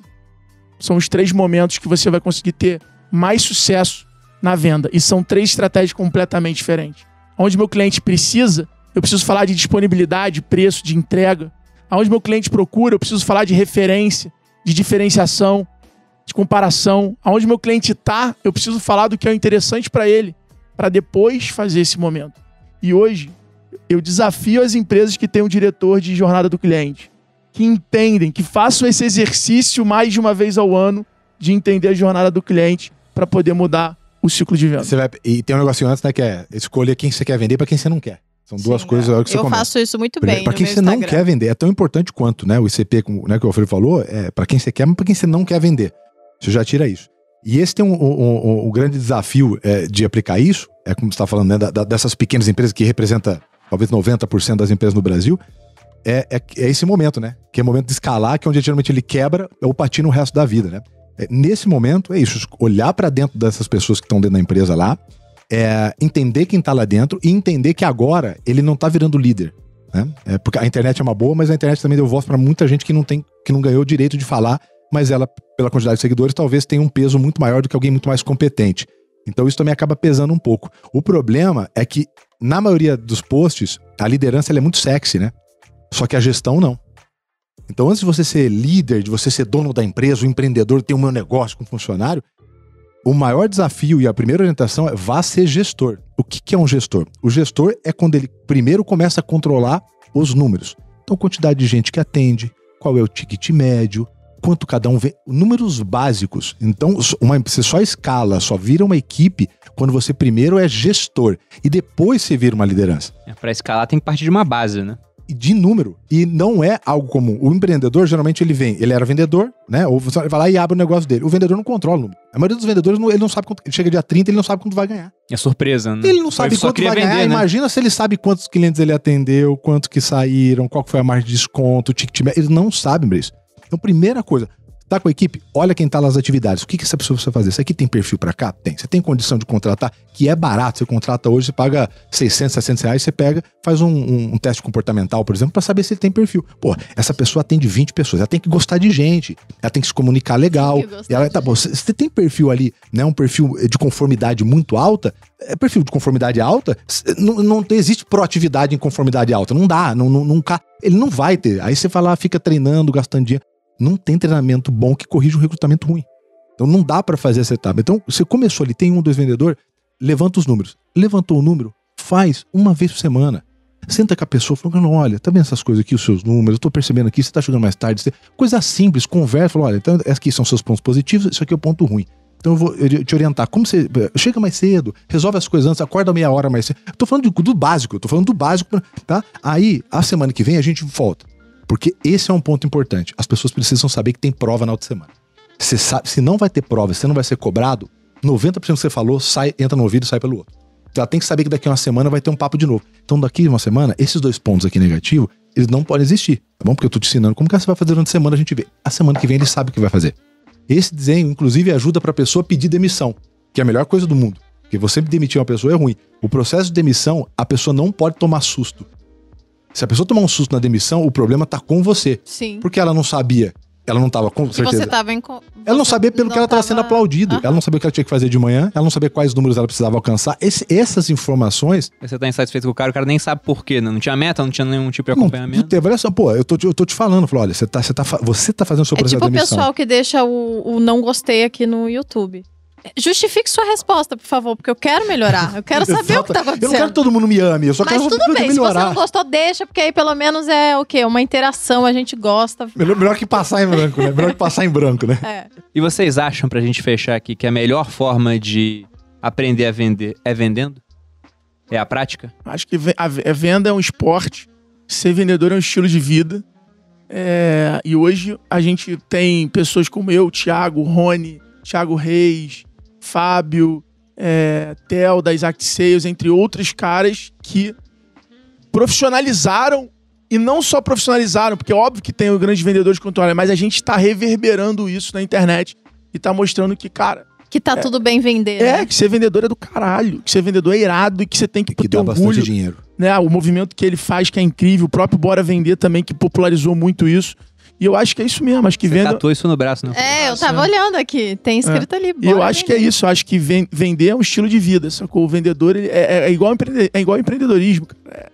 Mas quando Na eu verdade, disse- todo empreendedor, ele, Ele é um é um vendedor. vendedor. Mas é o que Você falou, né? O dinheiro tem que entrar na empresa. Não tem como, não tem como. Cara, se você souber vender, o resto você vai acertando. E se você for um empreendedor que não contratar é um alguém. bom vendedor, você então, precisa de um vai sócio Ou isso, você né? Contrata, quebrar. isso, ou você, você contrata alguém, ou você paga uma consultoria. De alguma maneira você faz. Mas se tá com dinheiro. Como é que você faz sem dinheiro essa parada? Vamos pegar o Flávio Augusto, que é uma referência pra todo mundo, né, cara, de vendas, e ele tem orgulho de falar, ele, o Adib. É, né, o também. Flávio, o outro cara, o Adib, o Adib, que tem, eles têm orgulho de falar, legal, Cara, onde você já cara. viu? Onde É? você já viu um cara dono de uma farmacêutica, Não, o Adib é foda. bilionário, expor a vida dele pra mostrar pra muita gente que, cara, se constrói uma empresa vendendo. E o cara tá sabadão de vendas, ele tá lá. O cara. E os Cara, depoimentos isso da é equipe. E, e os depoimentos da, da, da- é que você vê a, a- a parada da cultura, ele, o Leonardo Castelo. É, totalmente Você vai cultura. perguntar pra um funcionário, você vê o- os caras são fanáticos por venda. Aí você vê o que, que é essa multiplicação da Não, cultura. tem um cara vídeo que seis, viralizou 10 do vendedor dele, né? Animal, eu só vou sair daqui. Sentado. Eu só saio daqui quando tu fizer o pedido. Viralizou. Eu não vou fazer. De verdade, de verdade. Dentro da farmácia, só vou Pode fazer- fechar a porta, pode abaixar. E aí é, é óbvio, né? Entra muito nessa questão cultural, que eu acho que é incrível, eu acho que é isso mesmo. Venda é, é- é isso. Mas quando a gente vai pro lado estratégico da empresa, eu acho que tem que pensar. Vocês, eu acho que são grande, grande case, o grupo primo todo, o- a forma do Negro vender, a forma do Joel, que é, cara, entregar muito antes, construir valor, criar audiência, porra, entender a audiência e construir o produto que realmente a galera precisa. Eu acho que esse é o futuro das vendas. É, seja se, se torne um vendedor profissional, não seja um tirador de pedido. Construa um time que queira encantar os seus clientes, atender, ouvir os clientes, cuidar dos clientes, mas não que tente tirar o dinheiro deles.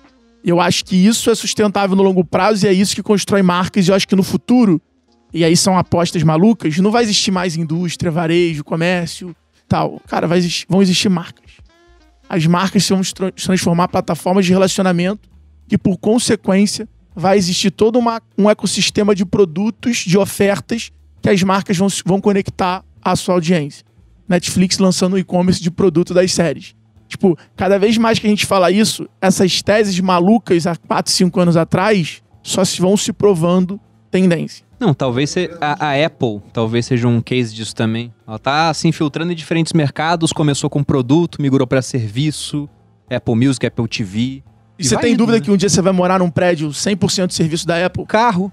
Eu Daqui quero, exatamente. por favor. Onde, onde eu posso E comprar? eu sei que vai ser caro, mas que vai valer a pena. Começa com um prédio Porque e um dia sabe, né? vai ser um Alphaville da vida. É verdade. E um é dia vai verdade. ser uma cidade da vida. Chegamos num ponto muito interessante, né? Porque eu brinco no Instagram que eu vou ter minha ilha no futuro, né? O pessoal fala, ah, como é que vai ser a tua ilha? Vai ter cobrança de imposto? Eu falei, não, vai ser igual um condomínio, vai ter taxa de condomínio pra eu poder ter lá segurança interna e externa e oferecer algum serviço de justiça, por exemplo, resolução de conflitos. Empresas têm caixa pra fazer isso. Os caras podem começar a fazer isso ou no mar, ou em outro planeta daqui a pouco, do jeito que a tecnologia tá evoluindo. É. E aí você pensa, pô, viajar aqui. são que também. nem governos. Eu diria que são melhores, porque eu pago imposto no Brasil porque eu sou obrigado a isso. Se eu não quiser pagar imposto aqui, eu vou ter que ir embora do país. Agora, eu compro da Apple porque eu quero. Poderia comprar da Samsung, por exemplo. Agora, se a Apple lançar a cidade da Apple e é uma relação voluntária, muita gente vai querer morar lá. Então eu não acho que é uma viagem tão grande. assim. Não, Não, não, não. dúvida. Ah. Ó, ele tem tudo isso, tem poder, tem dinheiro, tem gente, tem influência. O que que impede você de fazer, você com, com, com essas quatro coisas, o que te Não, impede se fazer a Apple lançar uma landing page agora, coisa? quem moraria numa cidade da Apple a partir de 9 mil, Pronto, 5 mil dólares por mês? tem 20 milhões. Cadastre de- aqui, tem pelo menos um milhão de pessoas interessadas. Não, com certeza. Tem um filme no Netflix ou no, no Prime Video Tem. que é o cara, o É cara incrível faz... história dele das Cara, isso é rosas. sensacional. Eu não assisti cara- Fica essa dica desse filme. Qual é esse? filme- Qual é esse? sensacional. A incrível história da Ilha das Rosas é um filme italiano. Pra impressionar a namorada dele, o cara ele construiu uma plataforma a 500 metros do fim do mar territorial da Itália e ele falou: agora nós somos um estado independente. Ele quase foi reconhecido como um estado. A marinha italiana foi lá e destruiu a plataforma. Inclusive aumentaram o limite de milhas náuticas por conta desse cara. Pra deixar mais longe assim do continente, porque era muito fácil chegar na plataforma dele. Ele falou: Isso aqui é um país independente. E todo mundo queria morar lá. E porque começou. era uma É, o pessoal zona. começou a pedir Cada cidadania. regra, era- cidadania. Pois é, começou a pedir cidadania. É mas a irado. história do filme é, é bem interessante. Não vou contar toda a história. E uma vez me falaram uma frase que eu acho que é interessante a gente usar pra fechar aqui o podcast, que era a seguinte: Me mostre um vendedor que estudou tanto quanto um médico É e te dele. mostrarei um homem rico. É sua? Essa frase é. Essa é a bacana. que mais. Cara, toda vez que a gente põe isso aí, tanto que essa roda no, no automático nosso lá todo dia. Não, Pra essa frase é te feed. precede, porque quando eu ouvi, É, eu não feed. sabia que era sua. Olha que interessante. Porque é verdade, né? Se o Sem cara dúvida. pegar realmente se dedicar a vendas. Legal falar e- uma frase sempre é compreender- do nada você conhece uma pessoa que falou. Qua- quase Sêneca. É isso? Quase Sêneca. Por sinal. Quase Sêneca. E eu Você tenho, não eu falou tenho, Sêneca Eu tenho que citar a Sêneca antes de acabar o episódio, Claro, porque se não senão- tem Sêneca, não tem like. Inclusive, ó, vejam que adquirimos aqui um busto de ouro maciço. Mentira. Não é mentira, lógico.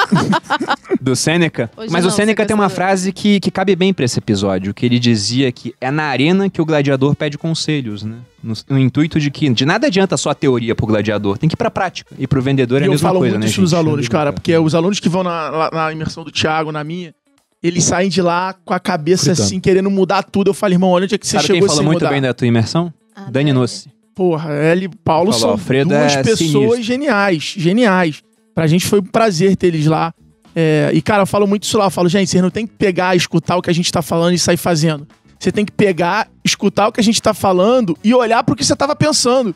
Porque vocês, às vezes, chegaram mais longe do que a gente. E, o- e o papel Um do bilhão profe... por ano. Porra, e o papel do professor não é cagar regra. Se a gente olhar as histórias. Irmão, o mestre, ele é sempre pior do que o aprendiz, pô. O aprendiz, ele é sempre com, com a capacidade de ser melhor. Então, às vezes, quando as pessoas olham você como mentor ou professor, não significa que a gente saiba mais do que você ou a gente aplique melhor do que você. Pelo contrário. A gente tá ali compartilhando porque a gente acredita que existam pessoas com mais capacidade de pegar aquela informação e fazer muito melhor. E a gente assumiu essa nossa posição no ecossistema. Então eu falo muito pros alunos lá, principalmente por causa disso. Eu Falo, cara, você não tem que sair mudando. Você tem que só pegar, olha o que, que você estava pensando e ver o que, que isso aqui pode mudar, pode te dar um Esse insight, um Ele tá no furacão, né, e Alfredo? adaptar, porque ele é o gladiador, ele tá na arena.